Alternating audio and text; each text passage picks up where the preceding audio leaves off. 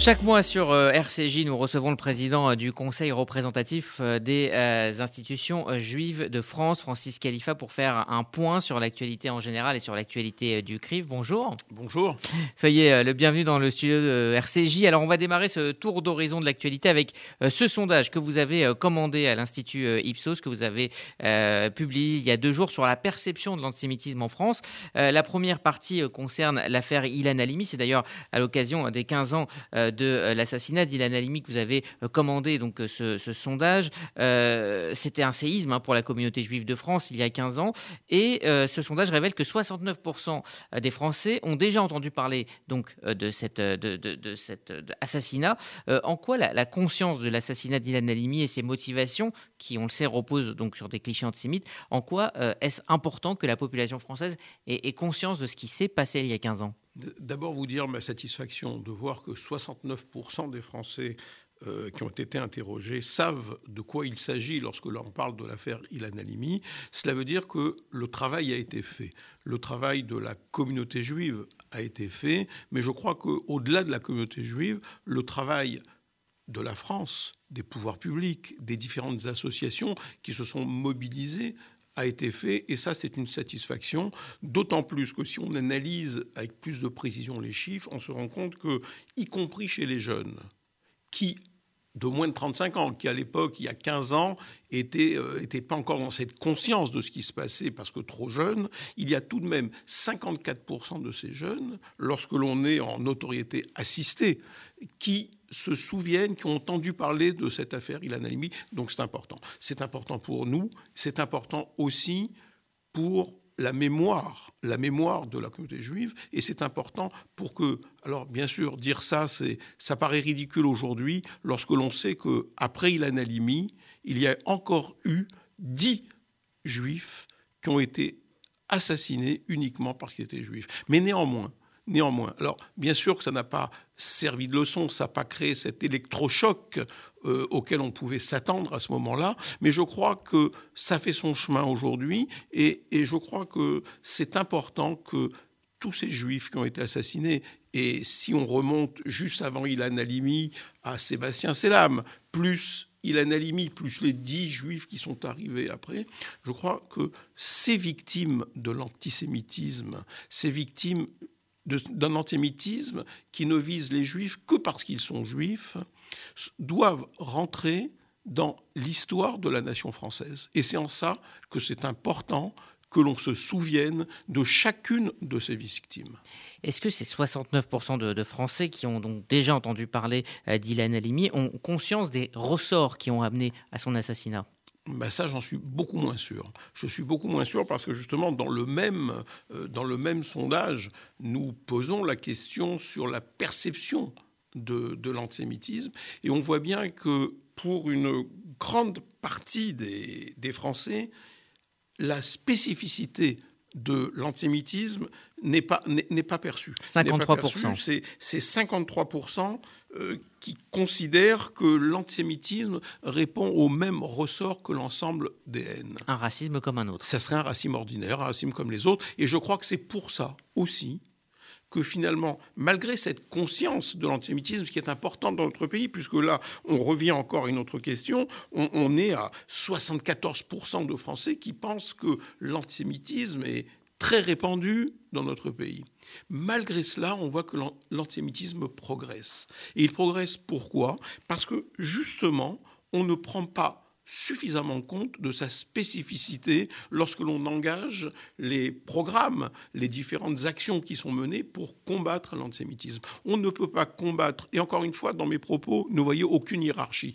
Il n'y a pas de hiérarchie entre les haines. Toutes les haines sont, sont à combattre avec la même force, la même détermination. Mais si on veut être efficace, il faut pouvoir les les combattre suivant leurs spécificités et il faut les comprendre parce que l'antisémitisme répond à des ressorts particuliers et différents de l'ensemble des autres haines. Alors vous parliez de prise de, conscience. Euh, il y a quand même une conscience de la résurgence de l'antisémitisme euh, et l'importance de la lutte contre l'antisémitisme. 88% euh, des Français pensent que ça doit être une priorité du gouvernement. Oui, là encore, ce sont des, je, vais vous dire que ce sont des chiffres qui nous, qui nous surprennent très agréablement parce que nous ne pensions pas qu'il y avait une telle prise de conscience de la part de nos compatriotes. Maintenant, il faut aussi voir les chiffres avec, une autre, avec un autre œil, avec une autre analyse. Alors bien sûr, 80%, 88%, c'est exceptionnel.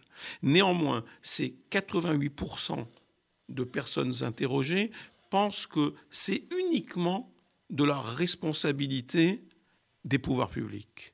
Et en réalité, nous savons bien que ça ne peut pas être que la responsabilité des pouvoirs publics. Et ce que nous attendons de ces 88%, c'est qu'eux-mêmes se sentent concernés par l'antisémitisme et qu'eux-mêmes engagent le combat, la lutte contre l'antisémitisme, parce que nous savons à leur niveau.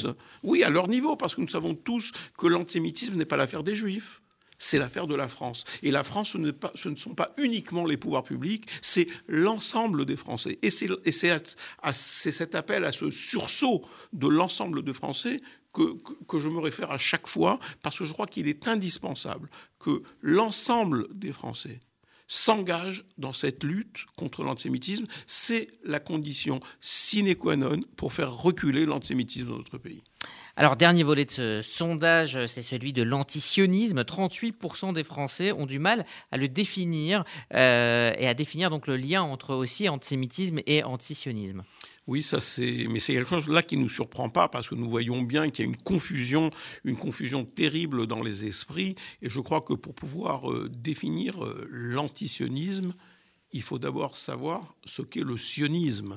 Et peut-être que là-dessus, nous avons un petit peu péché nous-mêmes, en n'expliquant pas suffisamment ce qu'était le sionisme. Il y a une guerre de, rhétorique. Euh, le, mot sionisme est passé euh, d'un mot plutôt positif à un mot extrêmement négatif. Exactement. C'est exactement. C'est devenu même une insulte C'est exactement dans cette situation que nous sommes aujourd'hui. Je crois que là, nous avons un véritable travail à faire et nous avons vraiment à à expliquer ce qu'est le sionisme, que le sionisme, c'est aussi le mouvement de libération nationale du peuple juif qui a abouti à la renaissance, et non pas la création, mais à la renaissance euh, de, l'État d'Israël, et que l'antisionisme, c'est vouloir la destruction de l'État d'Israël. Et ce n'est pas critiquer, être antisioniste, ce n'est pas critiquer la politique du gouvernement israélien. Non, c'est vouloir être à l'opposé de l'idéologie sioniste qui avait comme objectif de créer l'État pour les Juifs, et qui l'a fait, en étant antisioniste, on, on s'oppose à cela, donc on considère que l'État d'Israël ne doit pas exister, que les Juifs sont le seul peuple auquel on dénie le droit d'avoir un État. Et c'est en cela que c'est de l'antisémitisme. Alors on en vient maintenant à l'actualité de ces dernières semaines avec euh, l'adoption, c'était le 11 février, de l'article 20 de la loi euh, dite séparatisme euh, qui conforte les principes républicains donc pour lutter contre la haine en ligne. il instaure cet article 20 le fait que les auteurs des propos haineux sur Internet sont désormais jugés en comparaison immédiate et vous avez salué cette, décision que, que, vous appelez de vos voeux depuis assez longtemps. Oui, oui, bien sûr. C'est pour ça que je l'ai salué immédiatement parce que je crois que j'ai rencontré l'ensemble des gardes des Sceaux qui se sont succédés euh, euh, au ministère euh, pour traiter de ce sujet. Et je dois dire que jusqu'à présent, je n'avais pas eu une, écoute aussi attentive sur ce sujet particulier que je n'ai eu avec le, garde des Sceaux Dupont-Moretti. Et je crois qu'il a concrétisé, il a concrétisé cette demande que nous faisons depuis longtemps, parce qu'il nous paraît indispensable que ces crimes racistes, antisémites, soient jugés en comparution immédiate et non pas par la 17e chambre euh, trois, trois ans, parfois deux ans ou trois ans après, après les faits. Donc c'est important que ce soit jugé. Maintenant, il faut aussi j'ai envie de dire, comme on dit euh, trivialement, que l'intendance suive. C'est-à-dire qu'il faut sûrement qu'il y ait une formation particulière euh, vers ces magistrats euh, qui vont être chargés de sujets, ces crimes qui sont des, crimes spécifiques, qui sont spéciaux. Et il faut aussi qu'il y ait sûrement, pour qu'il n'y ait pas d'embouteillage et pour que la comparution immédiate puisse cette effective, bah, que l'on développe aussi ces tribunaux de comparution immédiate. Et il y a un message à faire passer à travers ces comparutions immédiates et à ces condamnations euh, rapides, fortes, une réponse quasi immédiate qui, s'est fait attendre, mais qui, qui arrive là et que l'on peut constater sur les, sur les mois qui viennent de s'écouler. Oui, on, voit, on voit qu'il commence à y avoir une prise de conscience. On, on constate, même si ce n'est pas encore suffisant, qu'il commence à y avoir une certaine prise de conscience sur la nécessité de rendre certaine la sanction lorsqu'il s'agit d'actes antisémites. Et je crois que ça, c'est important parce qu'on ne peut plus se contenter aujourd'hui de rappels à la loi ou de travaux d'intérêt général, surtout lorsqu'il s'agit de récidivistes. Alors, euh, autant pour des primo-délinquants, on peut l'entendre, autant pour des récidivistes, je crois qu'il faut qu'il y ait une certitude qu'il va y avoir condamnation et que la condamnation soit suffisamment forte pour être dissuasive. Alors Francis Khalifa, on va revenir avec vous euh, sur la polémique de la semaine hein, suite aux propos de la ministre de la Recherche et de l'Enseignement supérieur, euh, Frédéric euh, Vidal, ses propos sur l'islamo-gauchisme à l'université. le fait que les réactions aient été aussi vives de part et d'autre d'ailleurs, est-ce que cela prouve que la ministre a soulevé une question épineuse et importante? Elle a surtout mis le doigt sur une réalité. Elle a mis le doigt sur une réalité parce que qui peut nier aujourd'hui, à part ceux qui en sont les tenants, qu'il y a aujourd'hui de l'islamo-gauchisme. L'islamo-gauchisme n'est pas un concept, c'est une réalité. C'est l'alliance, en réalité, de deux idéologies, le gauchisme et l'islamisme. Islamisme qui n'est, pas l'islam. il est toujours utile de le rappeler, parce qu'on rapidement, on nous oppose l'islamophobie. Euh, donc je dis bien, ce sont deux idéologies qui sont le gauchisme et l'islamisme, et qui sont porteurs euh, de théories que nous connaissons bien, cette fois à l'université. Et, c'est peut-être en cela que peut-être la, ministre a été un petit peu maladroite. C'est que ces idéologies qui sont portées à l'université par ces islamo-gauchistes sont justement toutes ces, toutes ces théories indigénistes, racialistes, décolonialistes. Et, et, on, voit bien qu'autour de, toutes ces luttes, euh, ce qu'on appelle euh, la convergence des luttes et que appelle l'intersectionnalité, ben, il y a un facteur commun, il y a un ciment euh, qui rassemble toutes ces luttes. C'est encore une fois l'antisionisme militant et la haine d'Israël. Et pourtant, euh, la réaction euh, du corps enseignant, du corps universitaire a été extrêmement vive de l'autre côté, euh, en disant que cela n'existait pas, que c'était une vue de l'esprit. Comment expliquer une réaction aussi vive? Mais Je ne peux pas accepter qu'on puisse dire que c'est une vue de l'esprit lorsqu'une philosophe, Sylviane Agazinski, ne peut pas aller s'exprimer dans une université, lorsque euh, Alain Finkielkraut ne peut pas aller s'exprimer dans une université, quand euh, les, seuls, qui ont droit de, citer à, l'université, ce sont le, mouvement, le mouvement des ingénieurs de la République, avec Rocala Diallo. alors, on ne peut pas accepter, on peut pas accepter que on, assiste en réalité à une négation de l'évidence. Il y a des, alors, il y a des levées de boucliers, nous le savons, nous le savons parce qu'il y a de nombreux, euh, de nombreux professeurs. Et puis, on, a fait, je crois, un faux procès à la ministre, surtout. C'est que c'est vrai que le moment n'était pas le mieux choisi parce que nous savons quelles sont les difficultés aujourd'hui des, étudiants avec la pandémie, le fait qu'ils ne puissent pas étudier, les difficultés sociales que cela fait avec la, perte des petits boulots, etc. Et donc on, y a tout de suite opposé son silence sur les difficultés à cette, à, cette réalité qu'elle venait d'énoncer en demandant euh, une enquête au CNRS sur l'islamo-gauchisme qui gangrène l'université. Et peut-être que le choix du CNRS, lui-même euh, pour mener cette enquête n'était pas le bon choix. Il y a eu aussi des dissensions au sein même hein, de la majorité euh, gouvernementale. Est-ce que euh, justement sur ces questions, on parle souvent des, travers du en même temps, là le gouvernement doit être plus clair Moi je crois qu'il faut une, une clarté exemplaire sur ces sujets-là, parce qu'encore une fois, ce ne sont pas des vues de l'esprit, c'est une réalité. C'est une réalité que connaissent l'ensemble des étudiants, que connaissent et, plus particulièrement les étudiants juifs qui ont du mal eux-mêmes euh, dans ces universités avec l'islamo-gauchisme. Mais lorsque l'on a dit ça, ça ne veut pas dire que toutes les universités sont gangrénées par l'islamo-gauchisme et que dans toutes les universités, on ne peut pas s'exprimer euh, librement. Non, ça veut dire qu'il y, a en France des universités qui, sont, euh, euh, qui sont facilement identifiables, dans lesquelles, justement, ces théories dont je parlais, indigénistes, racialistes, décoloniales, sont, je dirais, enseignées en priorité. Sont, sont, euh, Est-ce que le, problème, c'est que le fait qu'elles existent ou le, fait, le, problème, c'est qu'elles n'existent euh, sans laisser de place à, une contradiction? Mais, c'est ça la réalité, c'est qu'elles existent en exclusivité. Ce sont les seuls, ce sont les seuls, puisqu'on interdit, on interdit aux autres de venir s'exprimer. Donc c'est ça tout le problème. Et c'est pour ça, encore une fois, que l'on ne peut pas, on ne peut pas ne pas euh, soutenir Frédéric Vidal Dominique, euh, Frédéric Vidal. Frédéric. Vidal, dans sa, euh, euh, dans, sa, volonté de vouloir faire la vérité sur ce qu'est l'islamo-gauchisme dans l'université. Alors, dans votre euh, agenda du mois de février, il y a une vingtaine de jours, il y a eu euh, cette rencontre euh, importante avec l'ambassadeur d'Arabie Saoudite en France, le nouvel ambassadeur Farhad Al-Rouhali. pardon. J'imagine que vous avez parlé de nombreux sujets, notamment de la menace iranienne au, Moyen-Orient.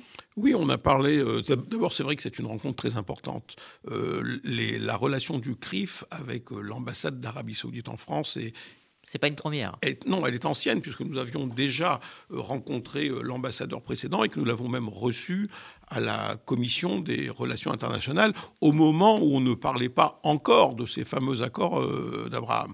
Donc bien évidemment, c'est une continuité euh, de la relation, de continuité qui s'inscrit dans un contexte différent, puisque maintenant nous sommes face à ces traités de paix qui sont signés avec euh, différents euh, pays de la région, et nous savons que même si l'Arabie saoudite n'est pas encore signataire d'un de ces traités, nous savons bien que ça ne saurait tarder et qu'en tout cas on, est sur la voie et que les discussions existent en tout cas entre Israéliens et, et, Saoudiens. Alors bien sûr que les préoccupations aussi facilite ces rapprochements. La menace iranienne fait partie, fait partie des menaces, non pas euh, uniquement sur Israël, mais sur l'ensemble de la région. Le fait de voir que demain, euh, euh, l'Iran pourra disposer de l'arme atomique est une véritable menace et, j'ai envie de dire qu'il va au-delà de la région, c'est une menace pour le monde.